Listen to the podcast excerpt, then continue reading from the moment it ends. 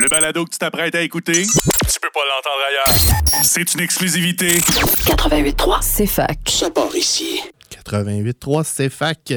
Mercredi le 30 novembre, il est midi et 5 et c'est l'heure de Ludo Radio.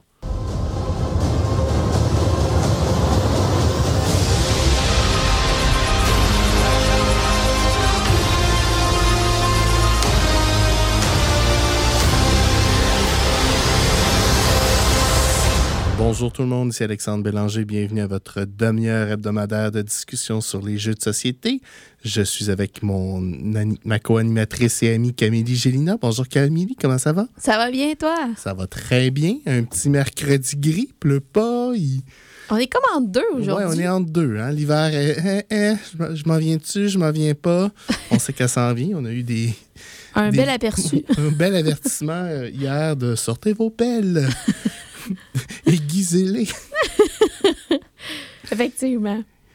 Donc, cette semaine, on vous parle euh, de quelques petits jeux comme d'habitude. On va avoir un petit peu de nouvelles, puis on va commencer avec qu'est-ce qu'on a joué cette semaine.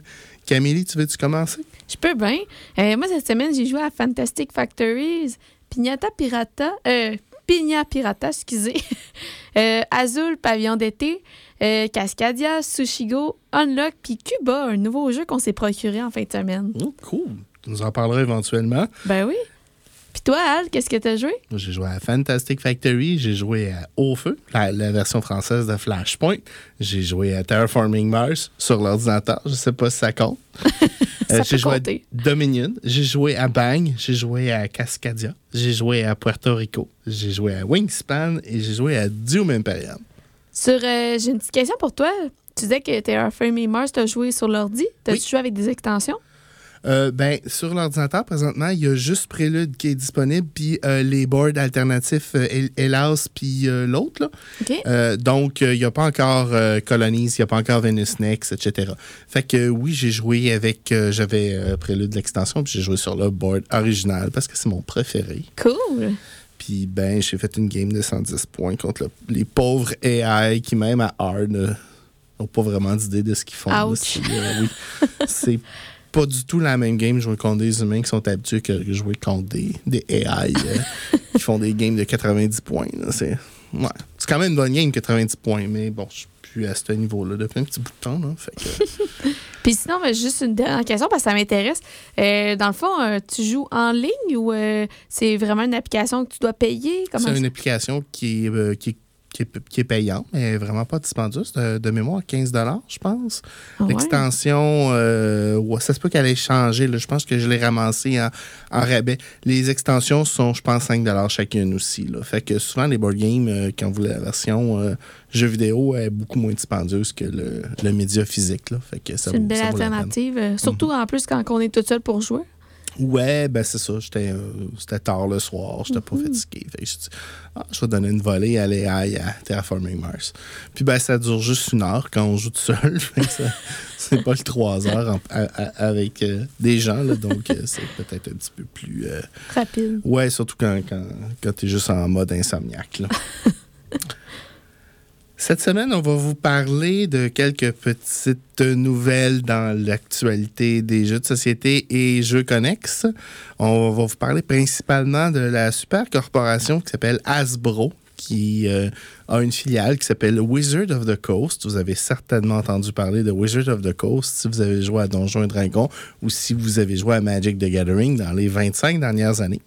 Euh, Puis mettons qu'on n'a pas entendu parler, c'est quoi ça? Wizard of the? Coast, essentiellement, c'est la compagnie qui a lancé le jeu de cartes euh, Magic the Gathering et euh, qui, fin des années 90, a acquis la compagnie qui s'appelait TSR Incorporated, Tactical Study Rules, qui était le, public, le, la- le- le publisher original de Donjons et Dragons.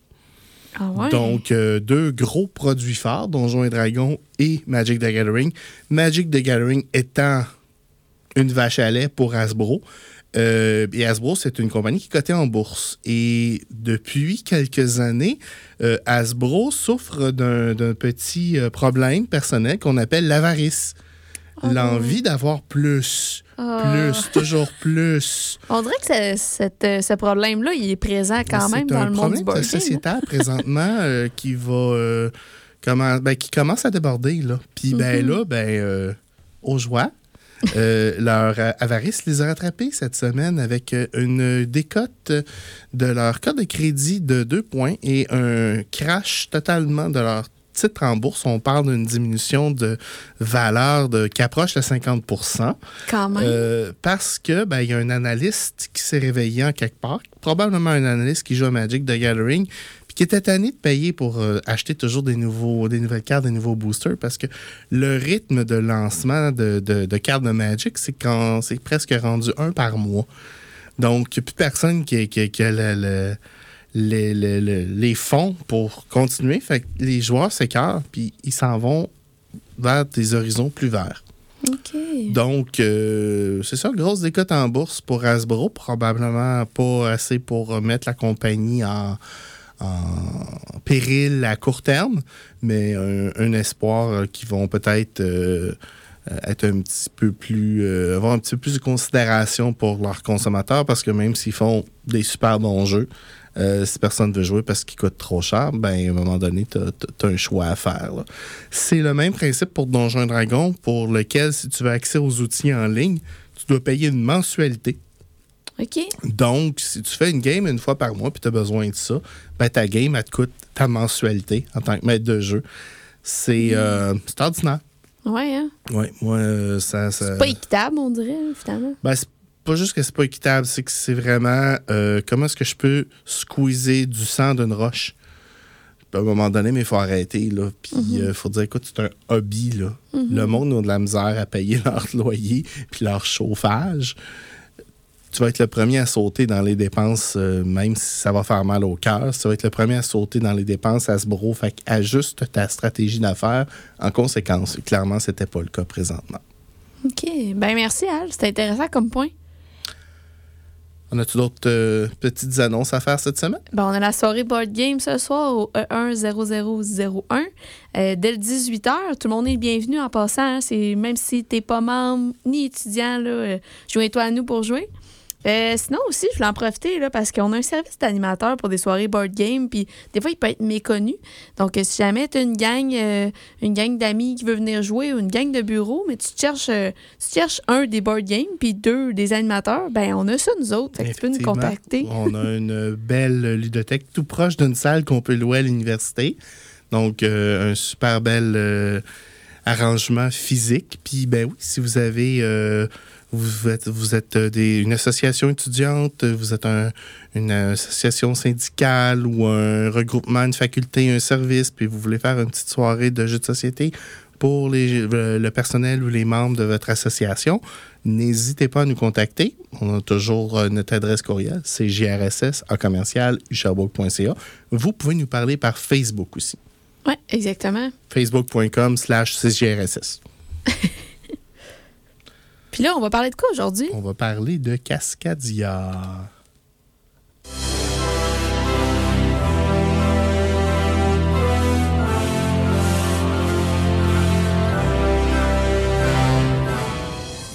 Donc, Cascadia, un jeu de placement de tuiles. Camélie? Ben oui, j'ai assez hâte d'en parler. Moi, je l'aime, ce jeu-là. un grand sourire. Je ne sais pas si vous pouvez l'entendre. Mais euh, oui, c'est un jeu que- qu'elle aime beaucoup et que j'aime beaucoup aussi en passant. Fait que cette semaine, on est dans l'harmonie. Yeah! ben oui, en plus, c'était moi qui avais fait la suggestion pour l'achat de groupe pour Cascadia. Donc, euh, c'est un jeu qui va jouer de 1 à 4 joueurs. C'est des parties d'environ là, 30-45 minutes qu'on parle. Euh, en fait, euh, c'est un jeu euh, qui a des tuiles. On va partir avec une tuile de départ qui a comme trois tuiles collées ensemble. Euh, Les tuiles représentent des bions. oui, exactement. Donc, euh, en fait, c'est un, on va créer un état, voyons, un environnement, excusez-moi, varié dans la bordure nord-ouest du Pacifique. Fait que ça va être en pigeant des tuiles que les joueurs vont pouvoir créer leur environnement puis poser les animaux sur les tuiles pour attribuer des états à ces animaux. Fait qu'il va y avoir des cartes objectifs euh, qui vont devoir être complétées par les joueurs si on veut obtenir des points de victoire. Puis les points de victoire euh, vont aussi aller en fonction euh, de, de la grandeur des, des différents environnements. Donc, comment va jouer le jeu? En fait, c'est simple. À chaque tour, on, va, on va dévoiler quatre tuiles et quatre jetons animaux. Donc, chaque tour, les joueurs vont devoir piger un jeton et une tuile. Et la placer sur leur board. Exactement. Mais il faut faire attention, c'est pas parce que tu piges le jeton et la tuile que tu dois placer nécessairement le jeton sur la tuile que tu viens de piger. Tu peux euh, la placer sur une tuile que tu as déjà sur ton, ton plateau. Euh, donc, euh, en fait, euh, il va y avoir. euh, On va en parler après la pause. moi, je suis trop emballée. était parti. On vous revient dans quelques minutes après une petite pause.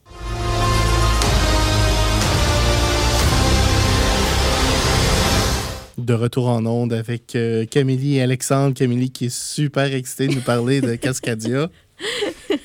Donc, Cascadia, c'est un jeu de placement de tuiles. On place euh, des biomes dans, dans un board. On se fait une espèce de- de- d'environnement, puis on peut placer en fonction de, de, de où est-ce qu'on de, de, de chacune des tuiles qu'on a, on peut placer des tokens d'animaux aussi.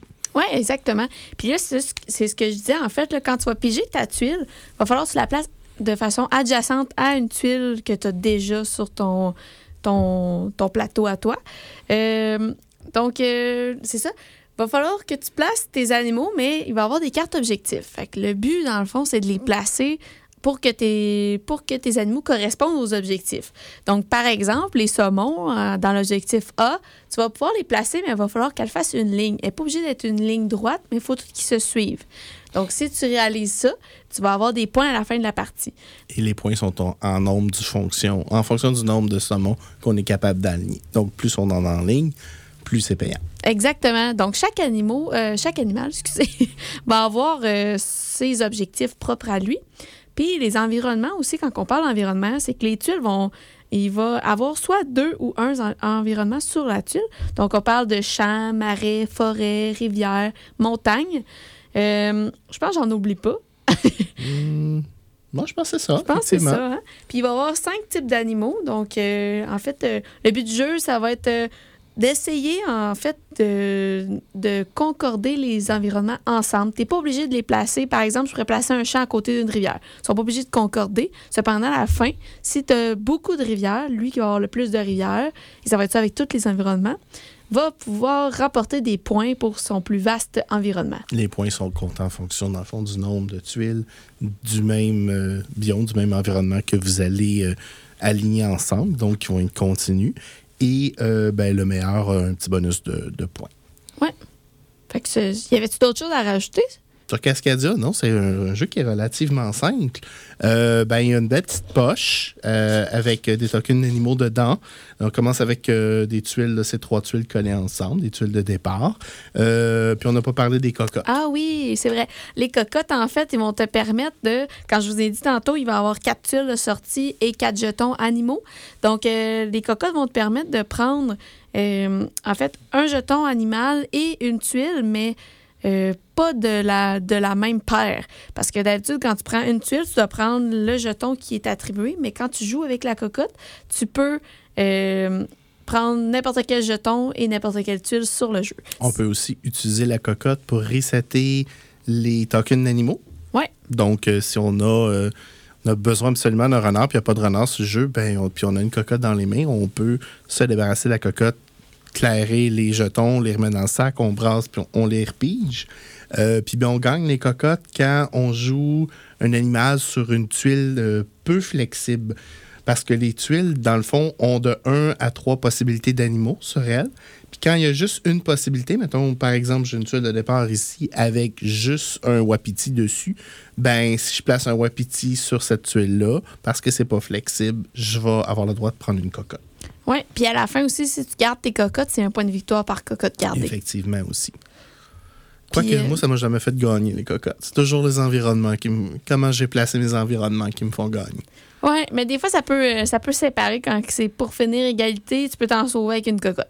Il y a notre- nos amis chez Board Game Geek qui disent quoi à propos de ce jeu-là? Oui, en fait, c'est côté 8. euh, très, très bon jeu. Surtout pour un jeu aussi simple. Effectivement. Puis euh, la complexité, c'est 1.84 sur 5. Donc, un jeu euh, quand même relativement un, facile à un jeu apprendre. gateway euh, super intéressant. Puis je vous dirais qu'on peut commencer à jouer quand même assez jeune à ça. Fait que c'est Ouais, un beau, belle proposition de cadeau de Noël.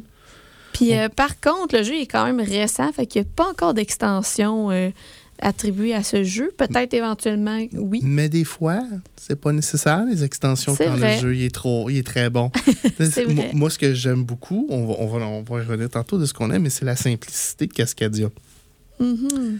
Vous pouvez vous procurer Cascadia, c'est un jeu qui, le- pour lequel la, la langue n'est pas vraiment importante, parce qu'à part le livre d'instruction de règlement, il n'y a pas de médias euh, avec de l'écriture dessus. Vous pouvez vous le procurer à 55 au Griffon. En français. En français, c'est-à-dire avec le livre d'instruction en français. Oui, parce qu'il faut dire que ce jeu-là, il se joue très bien. Même si, par exemple, moi, à la maison, j'ai la version en anglais, mais sur les tuiles, les jetons, il n'y a rien d'écrit. Donc, euh, c'est simplement les règles, puis les règles, on peut les trouver aussi euh, en PDF en français ou si jamais on se débrouille moins bien en anglais. Que- Camille, qu'est-ce que tu aimes euh, particulièrement dans Cascadia? Ben moi, je trouve qu'il est simple, comme on a dit, mais je trouve aussi qu'il est facile à montrer. Tu sais, c'est un jeu que je peux emmener un peu partout avec euh, du même, même jouer avec des gens qui sont totalement pas euh, euh, familiers avec des board games, puis ça va super bien passer. C'est un jeu qui est autant euh, amusant en famille qu'à deux, je dirais. Puis la mise en place est, est très simple. C'est les points forts de ce jeu-là. En effet, la mise en place est dure à battre. Essentiellement, euh, en fonction du nombre de joueurs que vous êtes, vous comptez un nombre de tuiles, vous faites des piles, vous placez vos tuiles, vous placez les petits tokens de- de- d'animaux devant, puis ben on commence. C'est vraiment pas compliqué. Euh, moi aussi, c'est un gros point fort. Euh, setup très, très simple, mais un jeu qui a surprenamment de la profondeur pour quelque chose avec si peu de mécanique de jeu. Donc, mécanique d'essentiellement de, de placement de tuiles, mécanique de pige de, de jetons pour euh, le petit élément de hasard. Euh, Puis, ben, comme la plupart des jeux, on a des points qu'on trouve un petit peu moins le fun. Ouais, moi, c'est le côté euh, faible interaction entre les joueurs. Tu sais, vraiment jouer euh, ton jeu. C'est plus individuel comme jeu, mettons. À vrai dire, la seule chose que l'autre joueur peut te faire, c'est prendre la tuile puis le, le token animal que tu contemplais prendre ce tour-là. C'est ça. Ben, déjà, c'est, c'est, oui, c'est, un petit peu une interaction, mais effectivement, c'est un- euh, moi aussi, c'est, euh, c'est un point que je trouve pas super fort. L'autre point, c'est que ben, y a un élément en chance quand même assez important. Euh, je vais donner un super bon exemple. J'ai joué une partie qui était très serrée lundi avec mon ami Marc-Antoine. Et à la dernière minute, été capable de relier deux biomes de montagne. Donc, j'avais un biome de 4, un biome de 3. euh, avec une tuile euh, entre les deux. J'étais capable de relier ces deux biomes-là. Ça m'a transformé mon biome en 8. Donc, euh, à 4, j'aurais pas été le, premier, le meilleur joueur. J'aurais fait juste 4 points. À la place, j'ai fait 10 points. Ces 6 points-là m'ont fait gagner. Fait c'est un jeu pour lequel il faut pas... euh, faut pas discompter l'élément chance.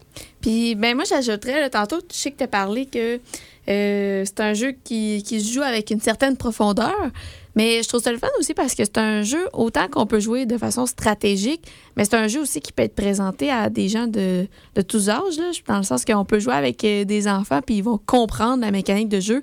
Tu juste, toi, personnellement, si tu connais bien le jeu, à, à jouer un peu moins rough. Voyons, je ferais jamais ça. Nerfer mes talents. Non. oui, effectivement, c'est quelque chose qu'on peut faire juste pour euh, s'amuser.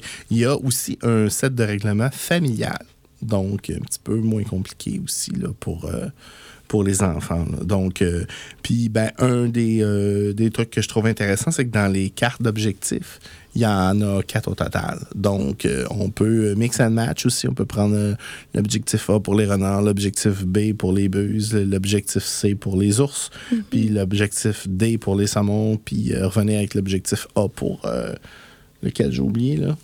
Le, le, le chevreuil, le, Ouais, les, le les, wapiti. ouais, les wapitis. Parfait. Mm. Ben, en fait, là, grosso modo, c'est vraiment un jeu coup de cœur. Je sais pas pour toi, là, mais surprenant. Effectivement, c'est un jeu qu'on a disponible au club, donc euh, n'hésitez pas à venir jouer ce soir. N'hésitez pas à l'emprunter si vous êtes membre. La période des fêtes s'en vient. Euh, C'est un très bel emprunt pour la période des fêtes. Il va, même si les parties sont pas très longues, il va vous garder occupé pendant un petit bout de temps. C'est vrai. C'est maintenant l'heure de nos coups de cœur. Camélie, parle-nous de ton coup de cœur cette semaine. Ben, moi, c'est drôle à dire là, que c'est un coup de cœur, mais c'est Secret Hitler. Attendez, je vais vous l'expliquer avant qu'il y ait des jugements. En fait, Secret Hitler, euh, on est dans un monde où euh, il y a des fascistes, puis les fascistes veulent gagner euh, les élections. Fait qu'il va y avoir des libéraux. Les libéraux ne savent pas qui sont les fascistes. Euh, donc, euh, le but, c'est qu'il ne faut pas laisser les fascistes prendre le pouvoir. Mais ce qui est quand même difficile quand que tu ne sais pas c'est qui. On voit que d'expérience, Camille est souvent libérale dans ce jeu-là. Parce que le but des fascistes, dans le fond, c'est de prendre le pouvoir et de s'assurer qu'un Hitler survit. Parce que oui, ça peut venir rough, Secret Hitler. C'est ça. Simulation parlementaire allemande dans les années 30 avec essentiellement euh, des personnes que vous... euh, ben, chaque personne n'est pas conscient de son, de son, de- du rôle des autres. C'est juste ce qu'elle est. Et il faut voter des lois. Exact. Fait que là, il va avoir en fait un président. Fait que le président va juste euh, euh, changer en fonction du cercle. Fait qu'il va aller en sens horaire. Puis le président va élire un chancelier. Le chancelier, lui, il va, va falloir que tout le monde passe au vote.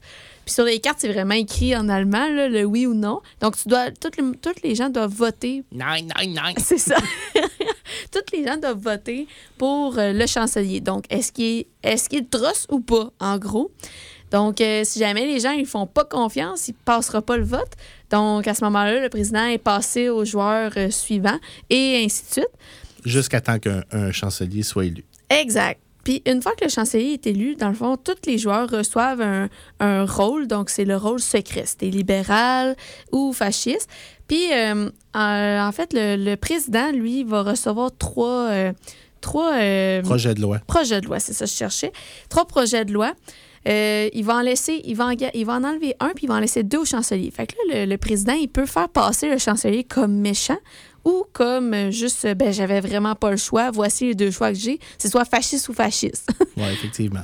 Puis, ben, éventuellement, s'il y a un certain nombre de lois fascistes qui sont appliquées, là, il commence à y avoir des pouvoirs euh, gouvernementaux un petit peu euh, fatigants. Là. c'est ça, effectivement. Puis des fois, ça peut, ça peut venir chicoter parce que là, mettons, Hitler a un pouvoir de plus ou euh, ainsi de suite. Fait que bref, euh, moi, je vous, je vous fais juste un aperçu de la game que j'ai jouée. En fait, euh, il y avait du monde qui montait sa table, euh, puis tout le monde était fâché. C'est un jeu où, tu sais, c'est tous tes amis qu'on a joué, mais c'est un jeu qui, à la fin de la game, t'es plus sûr si c'est ton ami encore ou pas. De- D'expérience, quand c'est joué au club, si vous entendez quelqu'un crier fasciste, c'est pas parce qu'ils ont une discussion, c'est parce qu'ils sont en train de jouer à Secret Hitler. C'est ça. Mais en fait, là, si je vais plus dans les détails, le Secret Hitler, c'est un jeu qui se joue à partir de 5 joueurs jusqu'à 10. Le nombre, euh, le sweet spot, euh, c'est quand même euh, presque le maximum de joueurs. hein. Ouais, moi je dirais à partir de 8, là, ça commence à être vraiment euh, une toute autre game. Oui, effectivement, parce que moi, je vous le recommande pas à ça. Non, non, c'est vrai. Puis euh, sinon, la mécanique, ben, c'est, euh, c'est plus euh, bluff, déduction, jeu social. Il est quand même coté euh, 7.5 sur Board Game Geek. Puis euh, complexité 1.68 sur 5. Il y a une extension, en fait, qui rajoute un rôle, le rôle de communiste. Euh, sinon, c'est un jeu d'environ 45 minutes. Puis euh, moi, dois, je dois avouer, là, je, je vais me faire l'avocat du diable, mais j'aime ce jeu parce qu'il met un peu de bisbille, tu sais. Je trouve que ça vient drôle un peu parce que tu, tu viens que tu doutes de tout le monde dans ce jeu-là. Parce que des fois, l'harmonie, c'est c'est le fun euh, à long terme, mais des fois, on veut brasser les choses puis rendre ça intéressant. Effectivement. Avec un petit verre dans le nez, je peux vous dire que c'est très drôle. Effectivement. Puis sinon, ben, comme point négatif, je trouve que ça prend beaucoup de monde pour jouer. Fait que des fois, on n'a pas toujours la capacité euh, de, de trouver ces gens-là. Puis vous allez être cosy chez vous si vous avez un petit, un petit 4,5 avec une table à 5. C'est Ouais. un petit peu plus difficile à ce moment-là. Effectivement. Puis sinon, ben, il est disponible au Griffon à 60 Puis toi, Al, euh, c'est ton coup de cœur? Ah oui, euh, Secret Hitler est aussi disponible au club de jeux de rôle si vous voulez l'emprunter. Oui, c'est vrai. Et là, moi, je brise un, un- un de nos premiers tabous. On s'était dit qu'au début, on allait parler de coups de cœur qui étaient disponibles au club ou qui étaient disponibles grand public facilement. Euh, cette semaine, je brise cette règle-là et je vais vous parler du numéro un des palmarès de jeux de board game que j'ai eu la chance de pouvoir me trouver usagé, mais neuf, usagé, mais pas joué. Wow. Euh, pour un prix ridicule, je vous parle de Gloomhaven. Gloomhaven, essentiellement, c'est euh, un, hodgepodge de, de mécanique de jeu. C'est essentiellement un jeu legacy. Donc, euh, chaque mission va avoir des conséquences dans le futur. C'est un jeu où vos personnages principaux vont monter de niveau et éventuellement, vous allez les mettre à la retraite pour euh, débarrer de nouvelles classes qui sont encore plus fortes et plus intéressantes à jouer. Et ça tombe bien parce que la difficulté des donjons va en montant. Donc, euh, éventuellement, les classes de base ne sont pas capables de, faire le tour de ces donjons-là. Et euh, c'est une ville dans laquelle vous êtes, euh, vous incarnez une équipe de mercenaires et vous pouvez essentiellement faire des missions pour la ville. Au début, il y en a juste deux, trois. C'est un peu sur les rails. Puis éventuellement, à mesure qu'il y a des événements au hasard qui se passent, des achievements que vous faites et des choix que vous faites, vous allez pouvoir euh, débarrer le, des, éléments de la campagne, là, puis euh, avoir différents scénarios. C'est une boîte qui est immense. Euh, Beaucoup plus que la version euh, Gloomhaven. euh, Jaw of the Lion, Ouais. effectivement. Ben, Jaw of the Lion, il y a 18 scénarios. Je pense que Gloomhaven, il peut avoir jusqu'à 62 scénarios dedans. méchante différence. Oui, il y a une, grosse différence. C'est une mécanique de jeu qui est quand même euh, assez complexe. On se le cachera pas. Euh, comment ça fonctionne, c'est vous choisissez un deck de pouvoir au début. Fait que vous avez, mettons que je joue le. Le, le, le, le, Mind Thief, euh, je commence avec un certain nombre de cartes dans mes mains. J'ai un choix de j'ai une vingtaine de cartes au début que je peux choisir. Mon deck est seulement 12 cartes. Et à mesure que je monte de niveau, ben là, je vais débarrer des cartes qui sont un peu plus intéressantes. Donc, je vais pouvoir reconstituer mon deck avant chaque nouvelle aventure. Euh, Puis, ben, comment ça se joue, c'est que les, les cartes ont des pouvoirs dessus. Soit on peut prendre le pouvoir générique de faire une attaque simple ou faire un mouvement simple. Soit on peut faire des combos, des trucs comme ça. Il y a certains combos qu'on peut les utiliser qui vont aller dans la discarte. Puis quand la discarte est vide, on brasse nos cartes, on en enlève une, on ramène dans nos mains. Mais il y a certains combos qui vont être tellement forts qu'on brûle la carte. Donc on la met pas dans la discarte, on la met dans pas la boîte là, mais on la met de côté parce que cette carte-là n'est plus disponible pour le restant du scénario. On la brûle pas pour brille. Non, c'est ça. Faut, non, à moins que vous vouliez jouer la dernière partie de Gloomhaven de votre vie ou que vous avez beaucoup, beaucoup d'argent. Mais on appelle ça brûler la carte. Euh, on peut aussi se servir des cartes pour euh, absorber des, des- des gros coups parce que ben, les personnages, spécialement ben, en bas niveau, ils n'ont pas beaucoup de points de vie. Euh, souvent, on va rentrer avec un, un tank qui a 12 points de vie, un machin qui en a 8, puis un tanker qui en a euh, 6. Puis ben, les quatre premiers monstres en avant de nous autres, qui ont, ils ont chacun 10 points de vie. Donc, ça nécessite beaucoup de planification, beaucoup de travail d'équipe, beaucoup de communication. Euh, un jeu extraordinaire, à mon avis. C'est pas pour rien qu'il est numéro un sur Board Game Geek. C'est sûr que c'est un jeu de, de gros board gamer. OK. Puis c'est un jeu qui, qui a de la rejouabilité? Ou une Euh, fois que tu l'as fait, il est terminé? Bon, il y a une possibilité euh, de le rendre rejouable. Euh, quand on achète Gloomhaven dans la boîte de base, à mesure qu'on a fait les quests, on colle des collants sur le board. Si on est capable de vivre, euh, puis on, on va coller certains collants sur des cartes aussi. Donc, euh, telle carte va t'ajoute euh, qu'il y a cette énergie-là dedans. Euh, puis là, ben, ces collants-là sont une fois qu'ils sont là, sont là.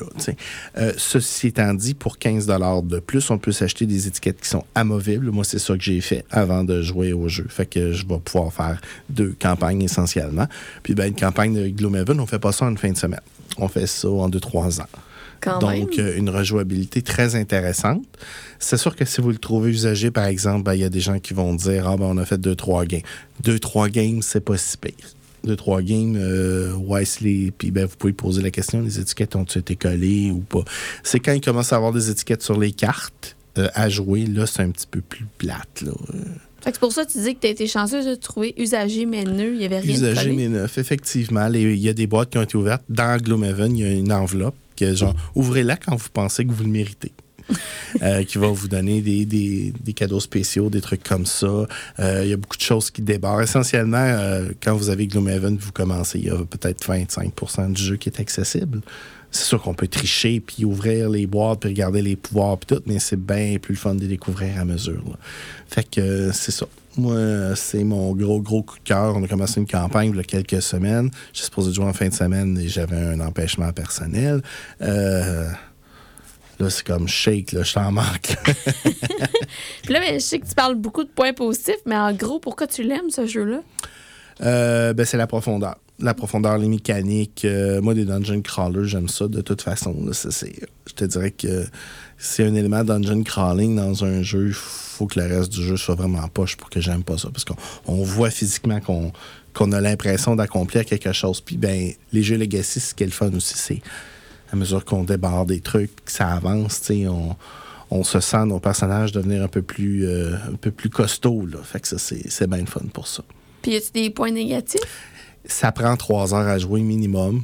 Attendez-vous pas à partir une game. euh, si vous avez le meilleur système de rangement du monde et la meilleure mémoire du monde, ça va vous prendre à peu près 20 minutes faire le setup, mais c'est plus, probablement plus une, affaire d'une demi-heure. Donc, euh, prenez-vous un après-midi pour jouer. C'est ça que je vais vous dire. Puis, ben, si vous avez pris votre après-midi puis que ça n'a pas bien été le scénario, parce que les cartes n'ont pas de votre bord ou n'importe quoi comme ça, ben, euh, faut accepter de perdre des fois. ça, c'est pas, pas évident pour tout le monde. Mhm, c'est vrai. C'est l'heure de la mauvaise nouvelle? Ouais, déjà. Ah, je trouve pas la mauvaise nouvelle. Bah, bah, bah. Non, Ben, je vais te la dire, moi, d'abord. C'est quoi la mauvaise nouvelle? Ben, on a une première mauvaise nouvelle, c'est que la semaine prochaine, on n'est pas live. On va être là, mais on est en différé parce que ben, euh, l'animateur a des obligations personnelles qu'il ne peut pas. euh, malheureusement, il faut manger dans la vie. Hein? Fait que quand ta job dit mercredi midi, t'es là. C'est comme, ben, OK. Je suis allé un peu, là, mais c'est ça. Puis, ben, l'autre mauvaise nouvelle. C'est fini. Ben oui, l'émission est déjà terminée. Euh, il est midi 36, on a fait notre demi-heure déjà. Puis, ben, des affaires qui glowent sa console, là, fait que c'est le temps pour moi de, de vous dire au revoir. On se revoit en différé euh, la semaine prochaine.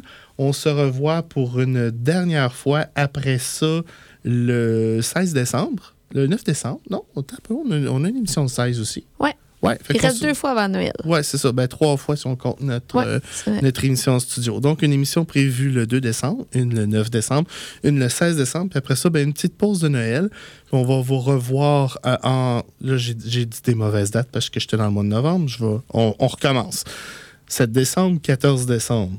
Donc, non, il nous reste, euh, il reste deux épisodes. Parce que le 21 décembre, ben moi, je suis pas disponible. Je sais pas. Puis je pense que Camille est déjà partie aussi. Sur le bord. Ouais, c'est ça. Donc, euh, 21 décembre, euh, malheureusement, euh, ça sera une semaine de relâche, euh, début de congé de Noël. Euh, puis on se revoit en ondes le 11 janvier. Camille ne sera toujours pas revenue à ce moment-là, mais moi, je vais avoir un invité surprise pour vous. D'ici là, euh, passez une bonne semaine. J'espère que les dés vont rouler de votre bord ou que les cartes, les bonnes cartes vont sortir. Et euh, à la semaine prochaine en différé.